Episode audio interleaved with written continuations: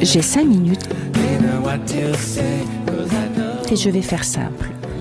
Pourquoi la vie semble tellement plus facile pour les autres et pas pour moi? Pourquoi moi je n'ose pas? Bonjour. Cela vous arrive vous aussi de vous sentir différent, de constater que vous avez le cœur qui bat la chamade lorsque vous avez à prendre la parole, vous savez, lors de cette réunion qui semble si banale, ou quelquefois de ne pas pouvoir participer à un repas de famille. Il arrive aussi quelquefois que vous vous sentiez mal compris ou rejeté ou tout simplement différent, incapable de participer à la relation. Moi, je vous assure, j'ai connu longtemps cette posture, et je ne dis pas que c'est toujours réglé, mais bon, ça s'est bien arrangé. Les autres y arrivent et pas moi, c'est ça le titre de ce podcast cette semaine. Il faudrait que j'y arrive, que j'obtienne ce que je veux. Et plus vous vous dites ça, plus vous vous autoflagellez, et évidemment, moins ça marche. La culpabilité de ne pas y arriver, ce n'est pas vraiment une histoire de volonté, vous savez ça, je ne cesse de le raconter. C'est un marquage, une empreinte dans la zone du cerveau archaïque, le cerveau réflexe. La volonté n'a absolument rien à voir. Le il faut, je peux, oublier. Les personnes du je n'ose pas sont souvent en proie un système nerveux autonome déréglé. Voilà, j'y viens. Vous vous souvenez, j'avais dit que je vous en parlerai lorsque je vous ai parlé du traumatisme. Qu'est-ce que le système nerveux autonome?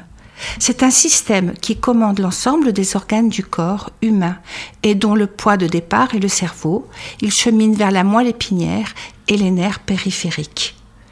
Son rôle, et vous allez voir, vous allez vite comprendre pourquoi, lorsque nous sommes dans une société consumériste et en, hyper euh, eh bien notre cerveau n'arrive pas à suivre.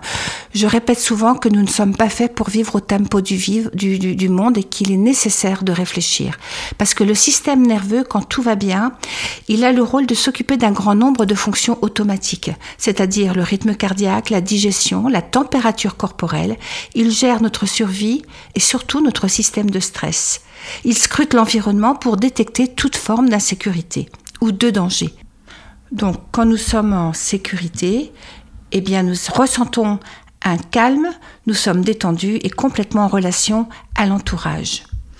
Par contre, nous pouvons être mobilisés, c'est-à-dire que s'il y a un danger qui est trop grand, eh bien, le système nerveux accélère le rythme cardiaque et respiratoire. L'adrénaline et le cortisol commencent à être sécrétés et le sang afflue vers nos muscles pour faire face à la menace. Donc là, on peut encore bouger, on est prêt à partir. Et là, ce qu'on appelle souvent la, fuite.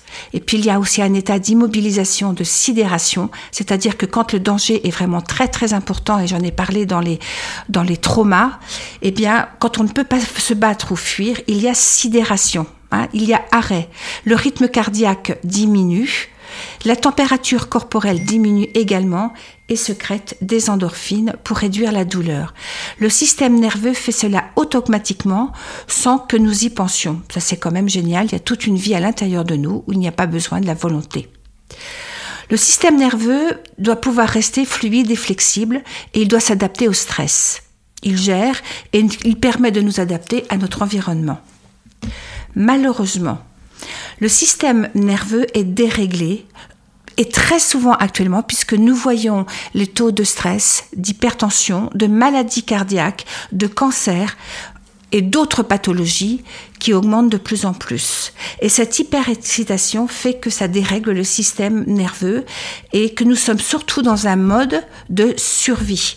C'est ce qui fait que une rencontre amicale peut devenir affrayante, une euh, réunion de travail peut devenir menaçante. Et pour ceux qui ont un passé de stress chronique, eh bien c'est comme ça que le système nerveux devient défectueux. Il signale, écoutez bien, il signale constamment le danger, même si nous sommes en sécurité. C'est comme s'il y avait un signal d'alarme, d'alarme qui se mettait toujours en route, qui disait qu'il y avait un danger, alors qu'il ne se passe rien. Vivre constamment dans un mode de survie peut être fatigant et complètement débilisant, puisque nous sommes toujours en état de vigilance et on sent constamment la peur, alors que dans la réalité, là, ici et maintenant, il ne se passe absolument rien.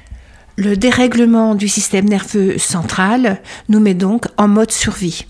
Comment faire pour sortir du mode survie pour être simplement de la vie?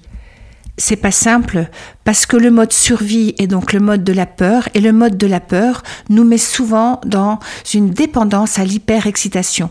D'ailleurs, lorsque les gens freinent et commencent à retrouver un tempo beaucoup plus calme, eh bien, ils ont l'impression de, de s'ennuyer. Il faut le voir comme un état de sevrage. Pas simple le sevrage. Je l'ai dit, je crois, dans les tout premiers podcasts, euh, si on, met quelqu'un qui court à méditer, c'est comme un train qui est à 220 à l'heure et qu'on freine tout de suite, ça déraille. Il est donc nécessaire d'aller tout doucement. Bon, allez, j'ai déjà dépassé le, le, temps encore une fois. Vous savez, hein, si vous avez des questions, des suggestions, vous pouvez aller sur ma page Instagram, j'ai 5 minutes. Passez une belle semaine, c'est Armel qui vous parle sur Radio Alpa 107.3. À bientôt, au revoir. Meu mau antes